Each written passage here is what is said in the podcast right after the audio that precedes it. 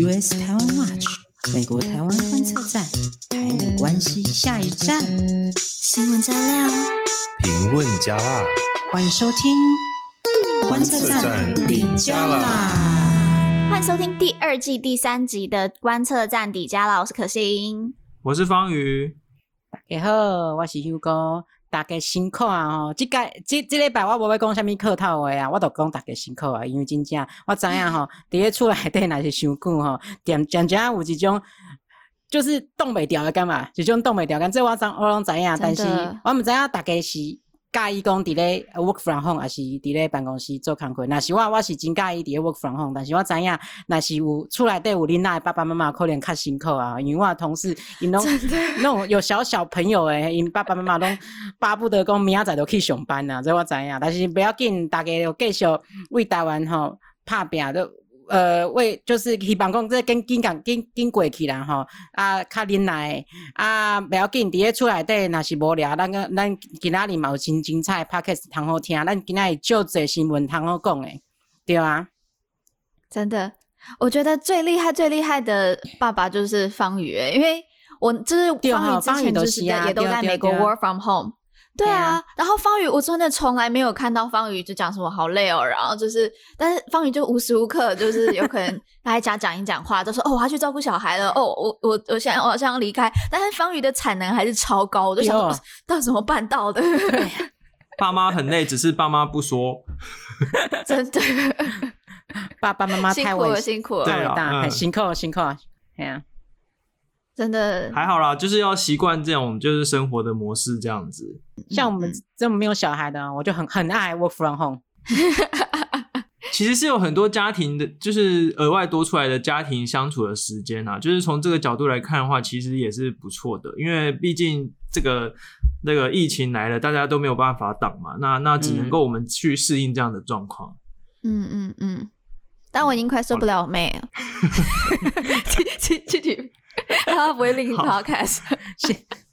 好的，那那对，那我们赶快进入正题吧。就是呃，其实哦，本周是新闻爆棚的一周啦。这除了除了大家很关心的这个疫苗啊，还有疫情的这个最新发展之外呢，不管是美中关系啊、美台关系，都有非常多的大新闻哦。我们看到美国在亚洲的动作频频。甚至哦，五月二十八号，不止美国，还有欧盟跟日本的联合声明都有提到台湾哦。那我们今天哦，内、嗯、容其实我们在准备的时候觉得说，可能要开三集的节目才分析得完诶，真的完全讲不完，真的太多。我们的那个我们的脚本已经不知道第几页了，大爆炸。那好，我们就赶快进入到第一个。第一个呢，就是这。有一点点小小的旧闻啦，但是在这一周，就是美国跟韩国的总统他们发了一个联合声明，然后等于是整个拜登政府把韩国往印太的方向拉了一大把。有请香菇帮我们做一个最快速的新闻整理。是，咱虽然一个韩国的新闻吼，甲韩国有关系，咱咱呃 post post 伫咧咱 Facebook 顶粉砖顶顶管吼，咱讲美国的总统拜登甲韩国的总统文在寅啊，伫咧美国的时间五月二十一号伫咧华华府结会会会谈呐吼，啊双方呢伫咧会谈，诶、欸，刷了咧有发表一个联合声明，伫咧即个声明当中咧，美国甲韩国的总统诶，呃承认讲吼，维持一种。呃，包容、自由、甲开放的印太地区，嘛就抓讲啊，爱维持这所在和平甲稳定，那合法不受阻的这个贸易，啊，搁有对国际法的尊重哦，啊，搁有包括着南海，啊，搁有相关的区，加自由航行的加诶飞行的几挂代志。上重要上重要伫遮，上重要是讲拜登甲文在寅伫诶诶两个总统有强调讲。爱维护台湾海峡、海湾海峡，维护台湾海峡的和平和稳定。台维护台湾海峡的和平和稳定，这个很重要。因为为什么讲这这真重要？你选选看嘛，韩国诶，韩国诶，上次韩国在外交声明当中关切台海事情，都不知道是哪一个世纪的事情了，对不对？如果你没有印象，我。没错，就是这个，就是史上首次韩国在外交声明当中提到台湾海峡的事情哦。哦，原来是哦，原来是首次。我刚才是吗？我我刚才很认真想说，哎，上次是什么时候？就想不起来。对，我刚才在想说，嗯，会不会是在 二战时期或韩战时期？这个就是第一次，就根本没有过嘛。我靠，得改啊！对对对对，根本没有过，没错。那除了声明之外呢，其实两国的大交易就是外外交，就是其实也包含了很多很多很多的交易嘛。那里面有提到，就是美国呢，他们五十五万要用五十五万剂的疫苗换去呃去换那个废除弹道飞弹指导原则，然后加上两百五十亿美元的投资，然后是在电子业还有电池业。你有发现这是什么吗？没错，这就是针对中国而来的嘛。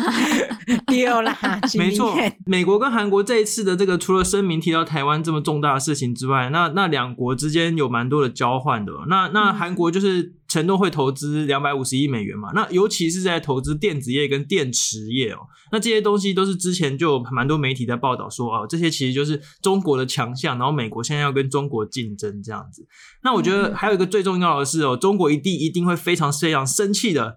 就是这个所谓的弹道飞弹指导准则，就是韩国跟美国之间原本有一个这个什么飞弹指导准则，那现在把它废掉了。废掉了是什么意思呢？意思就是说，美国跟韩国将会加强联合军事防御的工作，也就是说，美国把韩国呢拉进了整个亚洲区域安全的责任圈。那南韩呢可以对北韩有更多的恫吓力、吓阻力，同时他们也代表他们就是说。不再限制他们使用飞弹，那这个使用飞弹当然也是可以针对中国在亚洲的威胁做准备哦。那两岸关系、两岸问题当然也是在这个准备的任务当中。所以说，我觉得这个中国一定是非常生气的哦。之前哦，之前韩国不过是就是说要装那个飞弹防御系统，就是所谓的萨德系统，嗯，然后中国就全面抵制韩货哦。是之前那个是防御的系统，诶，对，之前那个是防御的系统，中国就超生气，结果现在是整个。弹道飞弹的这个准则废掉，就是美国成功的说服韩国说，啊，那我们一起把这个废掉。那所以说呢，我们对就是非常重大的一个呃动作。我觉得我不得不说，我觉得这个拜登还真的蛮厉害，因为在川普时期的时候，美韩的关系并没有就没有不好，但没有很好。然后、嗯、呃那个时候，我我觉得印象当中就是那个。文在寅他一直真在北韩的事务上面，其实态度是偏软的嘛。然后，而且一直让美国那个时候有点不拿捏不住南韩。不得不说，我觉得 拜登的外交手腕是蛮强的。我不是他侧翼哦，赶快先撇清关系哦，好可怕。其实，其实就是正如我们一之前一直在讲的嘛，就是说，其实拜登政府他们的呃策略就是不断去实践所谓的多边主义，就是说他拉很多不同的国家一起来面对中国，这样就就这是一种打群架的概念啦。闹兄弟啦，那当然这是嗯对，没错没错就是这样子，对啊，兄弟很多。好，那我们再来。对啊，因为我们之前第一集不是有讲到，就是中国的兄弟是是灵验，然后美国的兄弟是真的比较强一点的兄弟，因为大家是有就是真的同样的价值观哈，就呃也希望看到更多的更多的民族盟友一起在印太印太区域真的更更加的一起合作。好，那我们。今天那个那个速度超快的，我们接下来到下一个新闻。下一个新闻是很重，我直接觉得很重要，就是我们的 AIT 处长酈英杰，那他即将要卸任。那他在二月五月二十六号的呃的时候，他发表了一个他的卸任脸说演说，然后是透过脸书这样发表。那其实。丽英杰处长，他是从 A，他是从 AIT，我记得是二零一二年在 AIT 台北办事处的副处长开始，但他在之前呢，也是在美国国务院，然后负责台湾事务的，所以他对台湾真的很熟。然后从二零一年一二年到现在，也在台湾待了很久，诶，就是呃，待了快十年了耶。那这其实这段期间真的，呃，尤其是这三年啦，台美的关系真的是非常的好，我觉得这个。毋庸置疑啦，然后最重要的是建立起很多事务性质啊，还有工作性质的一些合作机制，像是 GCTF，就是嗯，GCTF 它的中文叫做全球合作暨训练架构。OK，没有人听得懂，但是简言之，它就是一个台，对对对，反正它就是一个就是台美之间要去人才培育的一个架构，但是其实它之后被运用的范围很广，就是很多。甚至日本，就是日本啊，还有很多不同的一些外交的活动，都会用 GCTF 的名义去办。然后之后，日本也跟就是在他的任内，他也跟日本建立起很多常态性的合作。那还有很多的重要机制，像是太平洋岛太平洋的岛屿论坛 PIF，还有呃台美之间教育留学交流。不要小看教育留学哦，教育留学真的是重要的关，就是两国。真的，你看我们几个全部都是到美国留学的，真的。好，所以就当然这期间也有很多非常多的那个军售跟经贸交流啦。嗯，哎、欸，我有个问题、欸，哎，哎，你丽英姐好像她好像才刚来没多久嘛，啊，到底他们这个 AIT 的处长到底是多久换一次，还是多久一任之类的啊？就美国外交人员哦，一般其实他们是两年或者是三年就会轮调一次哦，所以所以其实这边补充一下，就是、哦、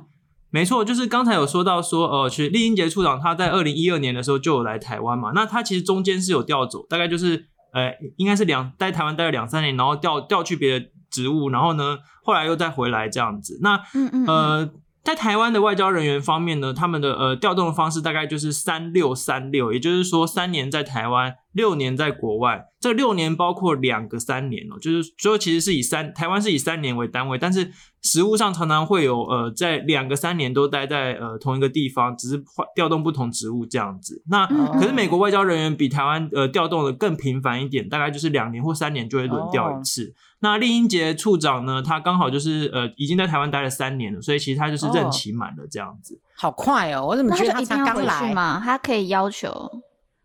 他可以要求说他要待在待在台湾吗？还是不行？就是一定要？嗯，通常是通常是不太不太行哦，因为外交人员的调动都有就是都有一定的那个规则啦。那呃，通常不会让你在一个地方待得太久。那差不多就是三年，其实就已经算是嗯、呃，就是任期的极限了。这样以美国来说，所以其实三年就是他任期满了。嗯、对啊，对啊。哈，但是这样的机制是为了防止什么嘛？因为譬如如果不是更了解一个国家更好嘛？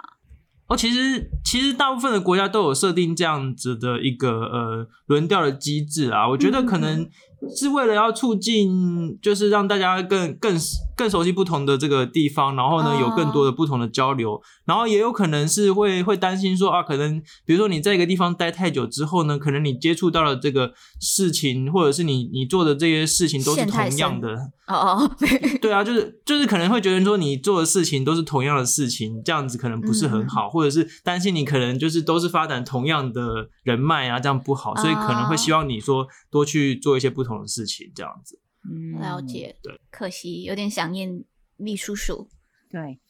还好，就是就是，其实通常呃，就是台湾台湾这个点哦，就是对美国的外交人来说是一个非常热门的这个选择点。对对对。就是对，听说他们都是要就是排队排很久，然后就是都不一定排得到要来台湾。Oh. 没错，所以说、oh, 哦、其实，所以我们可以确定，没错，可以确定的是说，来台湾服务的这个外交人一定都是热情满满的。没错，嗯嗯嗯嗯。那 AIT 实际上就是其实就是驻台大使馆嘛，对不对？没错，只是说它它名义名义上不是名义上是一个民间机构，就是它非常的妙，就是它其实实际上里面的人员都是美国国务院的人，但是然后而且 AIT 里面还还有海军陆战队，美国的军军人驻驻军这样子，那只是说法律上跟名义上 AIT 是一个民间机构，叫民间机构，然后那对它对应的是我们台湾这边就是叫做北美事务协调委员会。呃，后来二零一九年的时候呢，改名叫做台湾美国事务委员会，也就是一个政府白手套的意思。就是因为美国现在我们两国之间没有邦交嘛，那所以美国就说我们不承认台湾是一个，就是是一个独立的国家。但是呢，实际上所有的这个交流之间都是以呃。国家的规格来进行这样子，哦、那那这个在呃台湾关系法里面也有也有规定的很清楚，就是说呃所有跟国家适用呃跟各国互适用互动的法律都可以套用在台湾，只是我们不会因此而说台湾是一个国家这样。那这是台美之间的一些这样子非常有趣的历史脉络。嗯，嗯，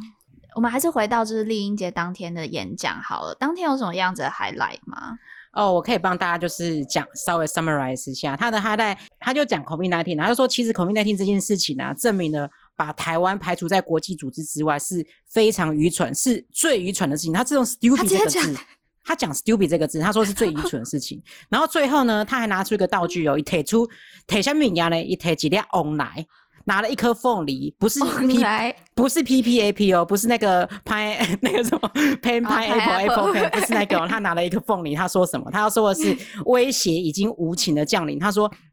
The threat has felt relentless。那这个是什么意思呢？他是说。他拿为为什么他拿那个那个凤梨？他他主要是要讲说，他们最就是大家还记得那个凤梨那个事情吗？他说，我想我们都记得呃最近的一个例子，对啊，当面对那个被霸凌或被欺压的时候，台湾展现的那个决心啊，跟那个团结啊，可以让那个霸凌的手段反而是适得其反。所以他他所以他之所以是拿这个凤梨事件，就是在说明，就是说台湾面对中国打压的时候，其实是反而更展现他的团结，然后反而他们让他们的霸凌手手段反而更更显尴尬。那并并且说明说台湾呃因此能可以未来再继续向世界展现他的力量啊，展现他的韧性跟他的决心，这样子是因为这样子，好生动哦，拿了凤拿了凤梨当道具，现在对，并不是为了表演 PPT 演讲都要道具呢。对，现在演讲都需要道 具，像这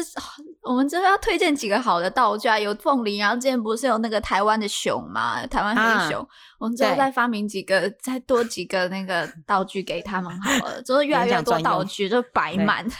对，啊，那大家现在待在家里。嗯呃，记得要多吃水果，没错，支持台湾水果，哦、就是对啊，因为之前大家都知道嘛，那凤梨事件就是之前那个中国突然间禁止台湾的凤梨进口嘛，那那、嗯、那这个现在正好就是凤梨成熟的季节，所以就是大家多吃水果，加翁来，加翁来，加翁来，切切一扎，切一扎个加翁来，切一扎个是什么意思？陈初一十五要拜拜啊，拜拜拜拜拜爱拜拜翁来啊，对啊。哦，丢丢丢！好，那我们再下来一个，就是台湾的议题，其实也是继续的在国际化，就是呃，一样是美国在台协会，然后呢，嗯、还有加上日本、澳洲，他们都发了一个联合声明，因为我们在嗯五月二十四是那个 WHA 嘛，虽然我们没有办法参加，但是他们这几个国家，然后都呃还有这个美国在台协会，他们都发出了联合声明来挺台加入 WHA 哦。他们在美国卫生大会召开的第二天，也就是五月二十五，他们就发这个共同声明，他们就表态支持说，呃，台湾有意义的参与世界组织，呃，世界卫生组织，然后也应该要以观察员的身份来参与世界卫生大会。对，在这个声明里面，他有提到，就是说，随着全球感染率的攀升啊，那这个世界早就已经没有办法承受将任何群体排除在国际公卫体系之外的损失。那这个很合理嘛？因为你病毒根本就不会说，哎。啊，你是 WHO 的会员国，那我可以过去哦。啊，你不是哦，我不过去了，不可能。对啊，我不在你那了，嗯、不可能嘛。那所以说病毒是没有国界的。那那我们却因为他其实就在讲台湾嘛，对啊。他说对对这个新兴病毒的新兴的传染病。建立全球性的这个监控，还有呃 early warning 提早的示警的这个机制，要全面涵括所有的人，这是非常重要。而而且还包括什么？还包括疫苗，疫苗也必须要在全部的地方都能够施打，才能够全面的有效。那除了这一点之外，他们还有另外讲到一点，就是说他们也呼吁，就是说国际。公卫社群啊，所有的积极成员都应该要实质的参加那个呃 WHA 世界卫生大会，排除某一些成员会弱化，就是全球就是 global health，它会弱化全球的工位安全，所以也因此提到说，这个时候真的就是台湾应该要参加的时机了啦。嗯，这份声明哦，其实蛮特别的地方就是美国、日本跟澳洲一起发表的哦。那其实我们要知道就是说，日本方面其实。一向在外交政策上面，对于跟中国相关的事物是比较保守、比较小心谨慎的。那其实我觉得他最近有点像是。那种被美国打开打开了开关的那种感觉哦，打通任督二脉，对，就是打开的。你看之前那个菅义伟首相跟拜登双边会谈之后，发表了一个联合声明嘛，对不对？就是那个是，就是有提到说，呃，日本关切台海台海的这个事务。对对对对对对，那个那个声明我还记得，那声明其实是从一九六九年以来，就是说五十二年来再次发表的声明。你还记得？对对对对，很久了，一九六九年。讲的好像你记得 一九六九年，我应该我应该是我应该是里面最老的，我都还没出生呢。对啊，媒体有写嘛，就是报纸都有写，对不对？那像不是不是我记得啦，不是我记得，我是说我记得这件事情啊，不是不是啊，那不是我上辈子的记忆，对对，我是有喝那个孟婆汤的，这就两三个礼拜，我都两三个礼拜以前的事，对对对。好了，对，然后这其实只是三个礼拜以前的事啊。这个拜登跟 菅义伟，好了，那我们又回来了。就是其实不不只是这个联合声明哦，就是五月二十八号的时候，就是刚好就是在我们呃录录 podcast 这这一天的这个早上呢，就前一天晚，应该说前一天的凌晨啊，又有最新消息指出，日本跟欧盟发表联合声明哦，然后里面提到说要维持台海的稳定跟和平。那这个为什么这么重大呢？因为日本跟欧盟这个联合声明是没有美国在的状况之下，那、哦、我们可以看，对，就是就是在没有美国出现，因为我们之前看到美国跟日本的声明，美国跟 G7 的声明，还有这个美国跟韩国，我们刚才提到美国跟韩国的声明，都是美国去推动，可是没想到日本跟欧盟的这个联合声明里面也提到说，哦，就是要呃注重这个台海的议题哦，所以所以我们可以看到，在美国的推动之下。台海议题真的是越来越国际化，越来越盟友化哦。然后现在是在美国没有出现的状况下，也开始讨论台湾议题哦。那我觉得这个真的是对台湾非常重要的一个发展。果然他们真的是被就是对看到这真的对啊，真的很感动。而且果然被打通任督二脉是有差的。我只知道讲这个有差的，被打通任督二脉是有差的，鬼都通啊，通体舒畅，整个都通了。对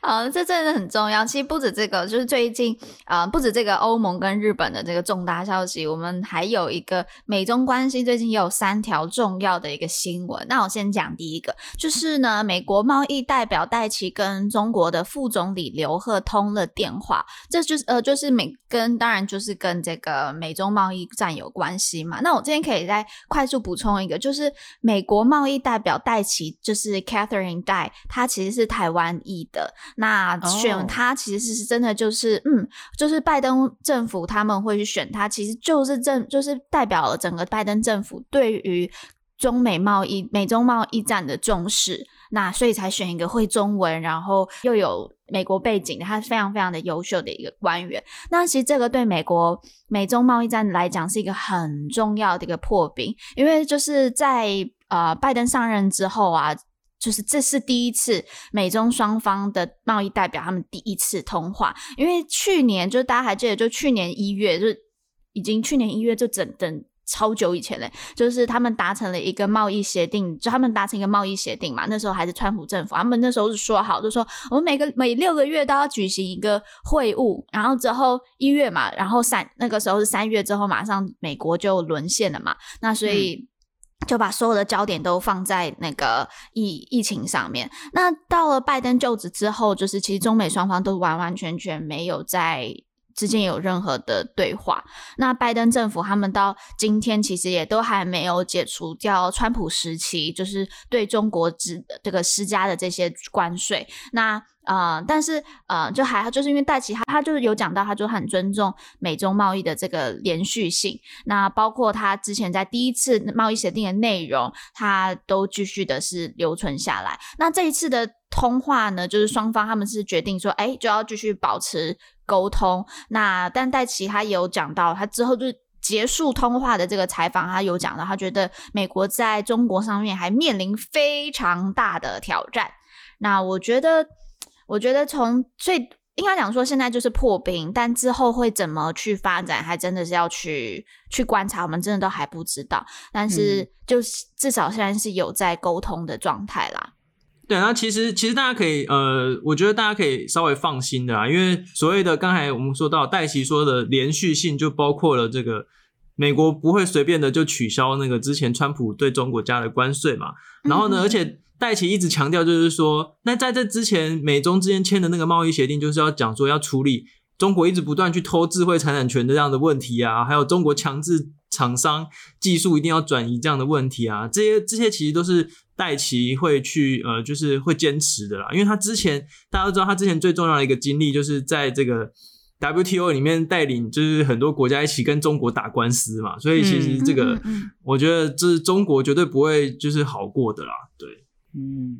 那所以这个除了除了贸易之外呢，我们还有看到一个非常重要的新闻，就是这个呃白宫的这个印太区域协调官坎贝尔，就是他就是主管亚洲事务的超的这个大老板啊，就是亚洲事务的主管。他说呢，美国与中国交往关系已经结束，两国即将进入竞争激烈竞争的这个模式哦。那那这个在他是去参加一个呃智库的这个视讯会议，然后他跟中国事务主管罗森伯格呢两个人讲了很多，就是针对中国的这些事情这样子。嗯嗯。那所以你看，贸易方面，美国也在跟中国谈，就是呃所有的呃这个会延续之前的这些加征关税啊，还有要处理这个强制。技呃技术转移的问题，那在这个政治事务方面呢，这个呃主管也都出来讲说，哦，就是啊、这个美国会联合盟友一起压制中国对外扩张的野心啊等等，然后他一直强调美国会用这个跟盟友一起来处理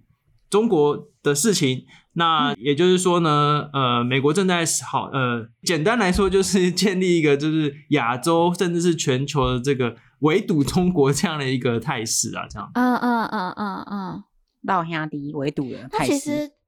对啊，这个其实完完全也呼应了他们就是最近不管是刚才提到的嘛，就是日韩总统马上上任之后就接见日韩元首，这个其实就是很一个怎么讲一个 demonstration，而且在外交上面就是。总统上任后首先接见的这样子的呃总统，其实是有很大的外交意义的，真的就可以看到，真的是把整个目光是聚焦在亚洲上面的。对，尤其是在就是第一个拜登上来后，第一个跟第二个呃就是造访白宫的这个外国元首，就分别就是日本跟韩国的这个领导人这样子。嗯，对，嗯，真的对，被被拉去调教调教。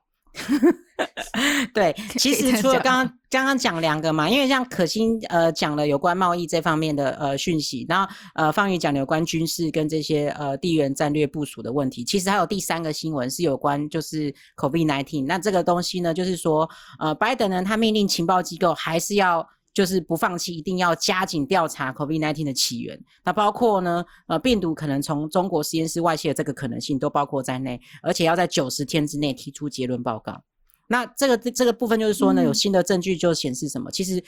中国在中国那边呢，其实有研究人员很早就发病就医了，所以其实有越来越多不利的证据都慢慢曝曝露出来。这个武汉病毒实验室很可能是非常有问题的。那当然，在中国方面也会不断的否认呐、啊。嗯、不过拜登现在就是很明确的，就是想要调查这件事情。嗯嗯嗯嗯，其实我觉得。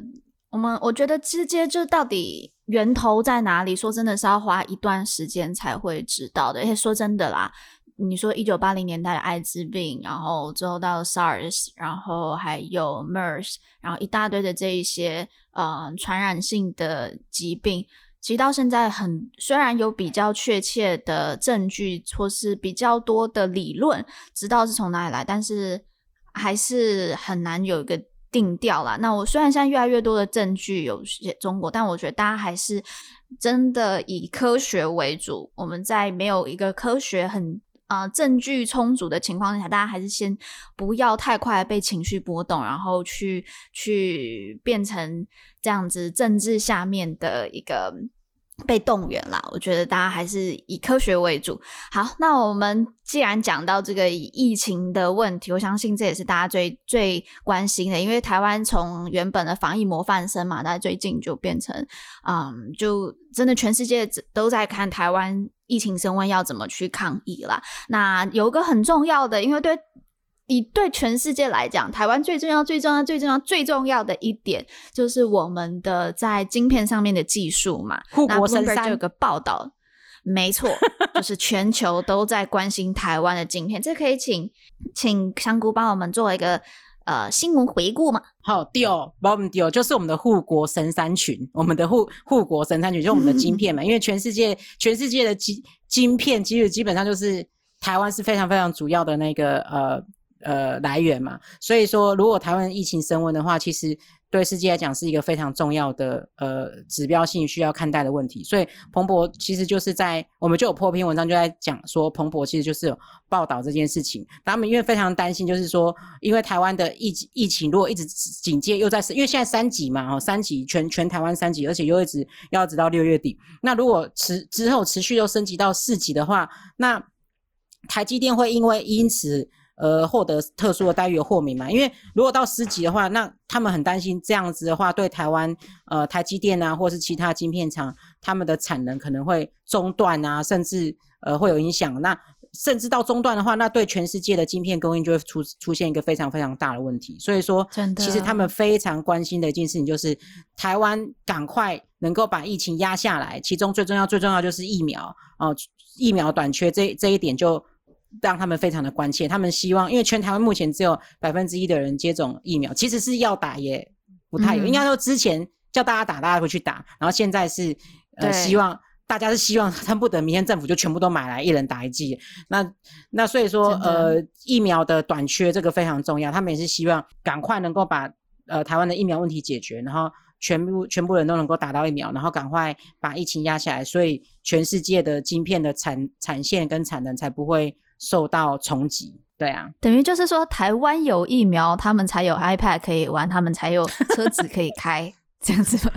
到到处都要，欸、都要晶片、啊、这真的是蛮严重，到处都要，对，嗯嗯嗯，真的，这真的是蛮严重的，因为因为呃，最近刚好我有朋友在在美国，听说他们就买新车，然后据说他们就等了好像。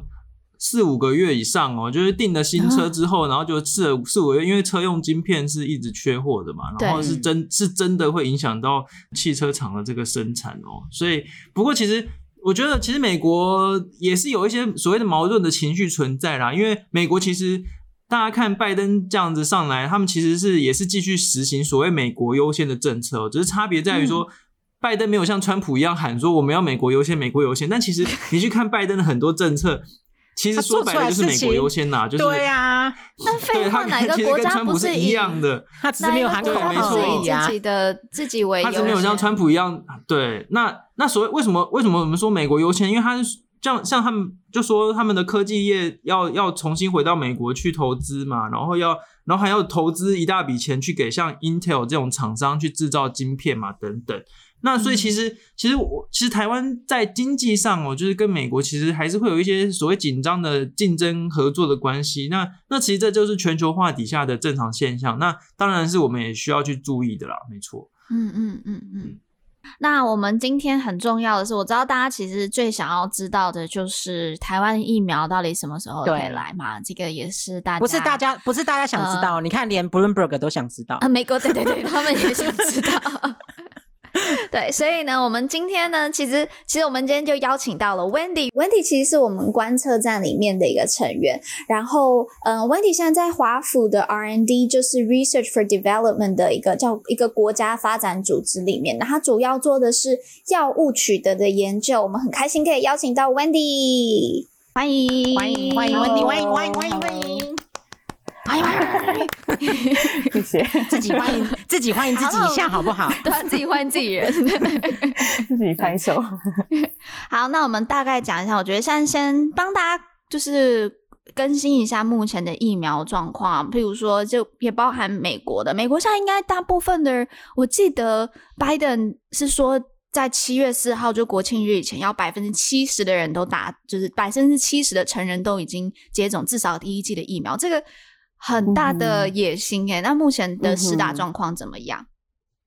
呃，其实我觉得还蛮不错的。美国现在呃，就是有两季都完成的人口数已经占了百分之四十。那如果我们去看别的国家，当然说以色列百分之五十七也是应该是最高的。可是如果你说跟英国比起来，百分之三十五。呃，法国、德国都只有在百分之十五，所以我觉得美国打的是很快，而且我自己原本也以为要等到夏天、秋天才会打到，结果四月就收到州政府的信说，哎，准备去打了。哦，他是寄信给你吗？那、嗯、我们有预约这样子，然后就原本以为说应该是不会听到什么回应，哦、而且因为就觉得朋友都还蛮积极的在找打疫苗的机会。嗯嗯所以没想到这么快，我们也是四月就达到了。嗯，我我还记得之前 Jerry 他有讲到，就是说他在德州是三月的时候登记，然后四月的时候就可以就可以去打疫苗了。就我记得香菇你也打了，对不对？对，我是全民开打之前约的，那个时候比较难约，那个时候是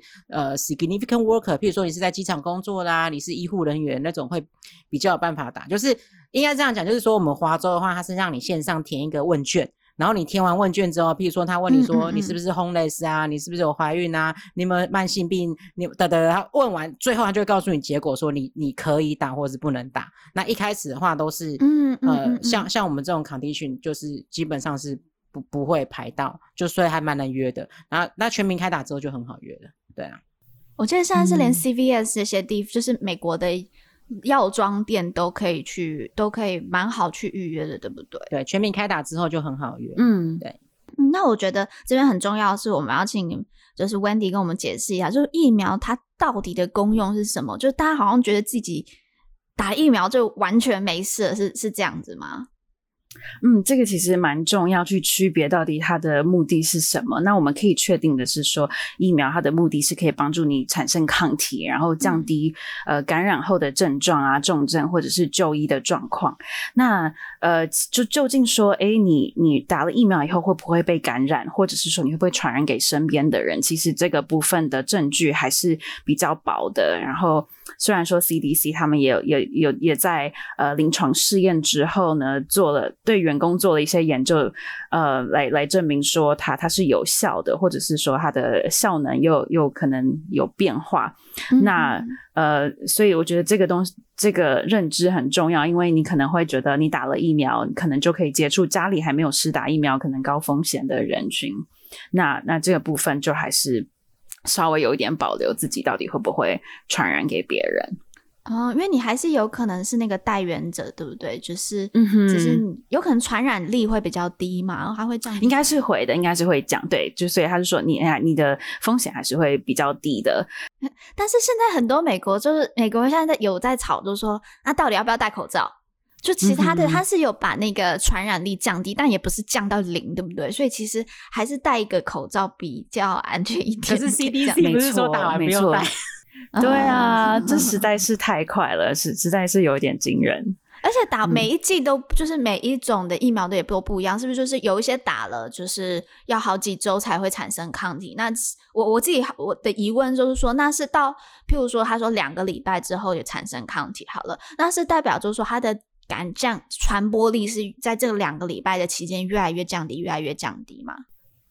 这个其实我不太确定耶，可能不知道有没有数据会去支持呃传播力的部分。嗯，但我觉得这也是比较偏未知的，因为因为临床试验一般在测的还是说，呃，施打完到了某一个，比如说呃四周以后，那你的保护效力大概是多少？我觉得这是他们后在测，然后比较清楚的。嗯嗯嗯，所以大家真的。还是 戴个口罩保护一下自己啦。那对啊，嗯，想 想了解一下，就是现在我们知道有很多很多不同种的疫苗啦。那不同疫苗之间，他们有什么样子的差别？嗯、像是各家的厂商，他们的保护力有高低？还是我自己也有听到，就家人就说什么啊，你年纪比较大，然后你要去打哪哪一家哪一家疫苗？那你年纪比较轻，然后你是女性，你要打哪一家哪一家疫苗？是有这样子的，这有有这样子的差别吗？有的确就是呃，每一支疫苗当然它的它的技术不一样啊，然后呃，在呃，比如说他们对于冷链的需求啊，或者是接种的间隔，呃，副作用其实都会很不同。然后、嗯、那像呃，究竟说对哪一个年龄层它比较适用，其实也真的是很依照看它的临床试验是针对哪一个族群。那呃，比如说像现在对于呃怀孕的妇女，她们是不是适合施打？因为她们没有。临床试验并不会对呃孕妇做试验，可是后来有一些、嗯、呃施打过后刚好怀孕的人，他们就是也也收集了资料，证明效果是有有效力的，嗯嗯嗯、所以都是都是还是看呃临床试验给你的讯息，然后依照说医师建议哪一支疫苗适合哪一个年龄层这样。台湾为什么？比较现在台湾很急嘛，需要疫苗。那为什么台湾现在买不到疫苗？嗯哼，我觉得，嗯，台湾，我们来看说到底台湾需要多少疫苗，然后我们目前就是呃公告出来的数量是如何好了。那比如说我们两千三百万的人口啊，然后大部分的疫苗现在需要两剂，那呃就是政府或者是国外建议的一个呃群体的保护力是在于，比如六十到七十 percent 的话，那我们算出来，呃，目前预设台湾是需要三千万剂量。那我们是知道说，我们呃透透过 COVAX 有四百七十六万剂，然后 AZ 我们也跟他们原厂买了一千万，嗯，Moderna 是五百零五，呃，然后也好像预设呃就是国产疫苗是一千万，这样子加起来有接近三千万，对，呃，对，那。坦白说，要达到这个数字，比如像美国现在已经达到百分之四十，他们就已经开始觉得应该会慢慢的很难再前进了，因为因为很多人对于疫苗还是有疑虑嘛。嗯嗯嗯。那就是所以以三千万来说，看起来我们似乎是有一个计划在那边，然后跟确认的采购数量。呃，COVAX 当然有有它的呃困难在，因为尤其像呃印度那边的 AZ，就是也。呃，停停止出口了，所以听说就是 COVAX 对于全球的供应都已经开始延迟。那国产这边我们就预设会有一千万剂，其实其实是还蛮呃，也是够的。呃，对，可是好像也也非常的。乐观，因为我们现在预计大概是六月的时候会有临床试验二期的呃初步结果出来。嗯嗯，嗯。那二期其实我们测的样本数大概只在于三千多或接近四千人数。呃，这是其实不够的，不太多。我可以问，就是 Pfizer 他们二期大或是其他的，yeah, 他们大概是多少？其实是我们刚刚没有讲到说，哎，到底那个效能 efficacy 是怎么计算？那 Pfizer 它比如说今年、嗯、去年是不是十一、十二月公布的时候，呃，他们应该是四万多人，嗯、那那他们那个是进入第三期的，所以、嗯、哇，我们少了一倍，呃，这不是少了十倍，哎。是啊，其实现在呃，如果说美国 FDA、呃 WHO 跟欧盟那边要核准的话，还是要呃已经经过第三期的临床试验才会比较容易通过，就是紧急的核准。嗯嗯嗯、那台湾这边如果是呃第二期，然后只做了三四千人数的话，呃，觉得有一点过于乐观。了解，那。嗯啊，这样讲讲真的比有有点难过，但真的，但台湾现在是碰到的问题，也是我们的很难找样本，因为我们我们现在确诊的就五千多嘛，不，当然五千是一个很高的数字，嗯，但是是不是还是不不像是 Pfizer，也还不到 Pfizer 这种三四万的，就是的 sample size。嗯之前在看一些新闻报道的时候啊，比如说我们的国产这边有有，比如说联雅跟高端，那高端是的临床试验这个三千多四千人的，其实是在台湾跟越南做的临床试验，然后呃连雅这边呃看似呃也是在台湾做的，呃感觉新闻也有说再。看一下，呃，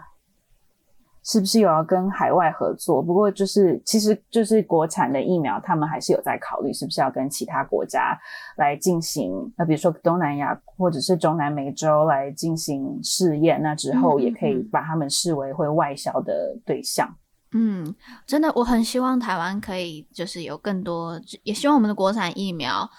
能够外销啦，因为我我之前有听到很多很多的国家在讨论绿色护照嘛，或者是疫苗护照。嗯。那并不是每一个国家他们都呃认可的疫苗都是一样。那我们很希希望能够台湾的疫苗被更多的国家认可，也是有有信赖比较有信信誉的。好，那我这边想要问 Wendy 一个问题，就是疫苗之间的保护力是可以比较的吗？嗯哼，那我们常在呃讲说 efficacy 或 effectiveness 的时候，它其实是稍微不同的，因为临床试验它在测的是 efficacy，就是它的效力到底如何。嗯，那呃比如说，呃，Pfizer 呢，它在十一月的十十一月的时候公开说有百分之九十五的 efficacy，那它就是比如说它在测的四万多人之中呢，有一百七十个人得到 COVID。那可是因为我们在测临床的时候，一定会有一组是有有接种疫苗，然后有一组是、嗯、呃得到安慰剂。嗯，对对。那所以另外一组得到安慰剂的，他们呃的得到 COVID 的大人数大概是一百六十二人，然后嗯。呃呃，得到呃有接种的是八个人，所以他那个九十五的算法就是八除以一百六十二。那这样的解读方式呢，其实是说，哎，接种了疫苗的人，你得到 COVID 的可能性降低了百分之九十五，这就是它的功效。嗯、而可是因为我们常听到九十五 percent，我们可能就会误解为说，哦，一百个人里面呢，接种的人可能会有五个呃得到 COVID。嗯嗯嗯。那呃，所以回到说，到底疫苗之间的效力是不是可以互相比较的？因为因为这些试验都是在不同的情境，比如说，呃，Pfizer 跟 Moderna 他们呃的临床试验，它很早出来，表示说它其实是呃在疫情还没有那么严重的时候，呃，我看到一个资料是说，比如说呃八月到十一月的时候，其实美国好像是到了呃感恩节之后才又更严重的，所以他们其实在美国测的时候。呃，那一群人的疫情还没有后面那么严，抓到的那一群人那么严重。比如说 Johnson Johnson，他们在美国测的，可能好像是呃十月到一月这个间段，嗯嗯嗯，然后甚至说 Johnson Johnson 它的地区方面还包括了就是南非还有巴西，就是疫情又比较严重的地方。所以呃，根据你测的地区还有疫情时间点来说，你可能得到的那个。数据就会很不一样，一所以我们之前也会担心说，台湾如果都没有个案确诊的呃案例的话，那我们如果在台湾测，一定效果都是 百分之百或者是非常好。嗯、呃，但现在台湾就台湾的国产疫苗已经正在去做这样子，也在刚才提到，也在不管在国内，然后或是在越南也在做这样子的一个试验了嘛，对不对？所以我们很期待台湾未来的国产疫苗是。台湾人也可以使用，就是也给大家可以使用的。然后最主要还是希望台湾真的可以赶快拿到疫苗啦，然后大家也要去打疫苗，嗯，最重要，真的。那我们还有什么方式可以取得疫苗吗？嗯，就是。刚刚有已经提到说，呃，我们除了跟原厂采购，呃，透过 COVAX 才有国产疫苗之外，还有一个方式就是跟国际厂商合作，然后争取授权在台湾生产。嗯、虽然说，呃，以我的背景不太知道台湾的疫苗生产能力如何，且是不是能够接收这么大的订单。那呃，Moderna 好像在五月的时候，他们有宣布说，希望可以在亚洲进行生产。然后包括日本，就是他们目前的一个选择。嗯、好像呃，韩国三星下面的生物制剂公司也也已经是一个合作伙伴。嗯嗯，所以这也是一个选择，嗯、就是诶，你来生产他们的疫苗，可以提供给国内，当然，但是也必须要提供给别的国家。对对对，好，那我觉得我们今天就谢谢 Wendy，就是提供给我们真的很多很专业的嗯。呃关于疫苗的知识，然后我觉得我自己学到最多的是要怎么去真的，就要要怎么去了解就是它的 efficacy，因为我之前真的以为九十五趴就是一百人里面就有五个人不会得病，听起来就是啊，呃呃，一个人会得病，对，所以我就觉得。这样结结果被打脸，但是谢谢 Wendy，就是今天帮我们上了一个很重要的课。那我觉得回归到台湾，还有目前到的疫情，我觉得还是提醒大家，嗯，就是大家一起加油努力，然后希望台湾可以之后赶快拿到疫苗，然后拿到疫苗之后，大家要记得真的要去打。那嗯，不要因为相关的一些不实讯息或是。嗯，一些比较没有实验根据的一些讯息，然后不去打疫苗，那真的为了我们整个台湾，大家同岛一心，就大家一起去打疫苗。那我们最后就是台湾加油！那我们也谢谢 Wendy 今天跟我们一起讨论。那我们今天的节目就先到这里喽，谢谢大家，好的，拜拜，拜拜，谢谢，拜拜。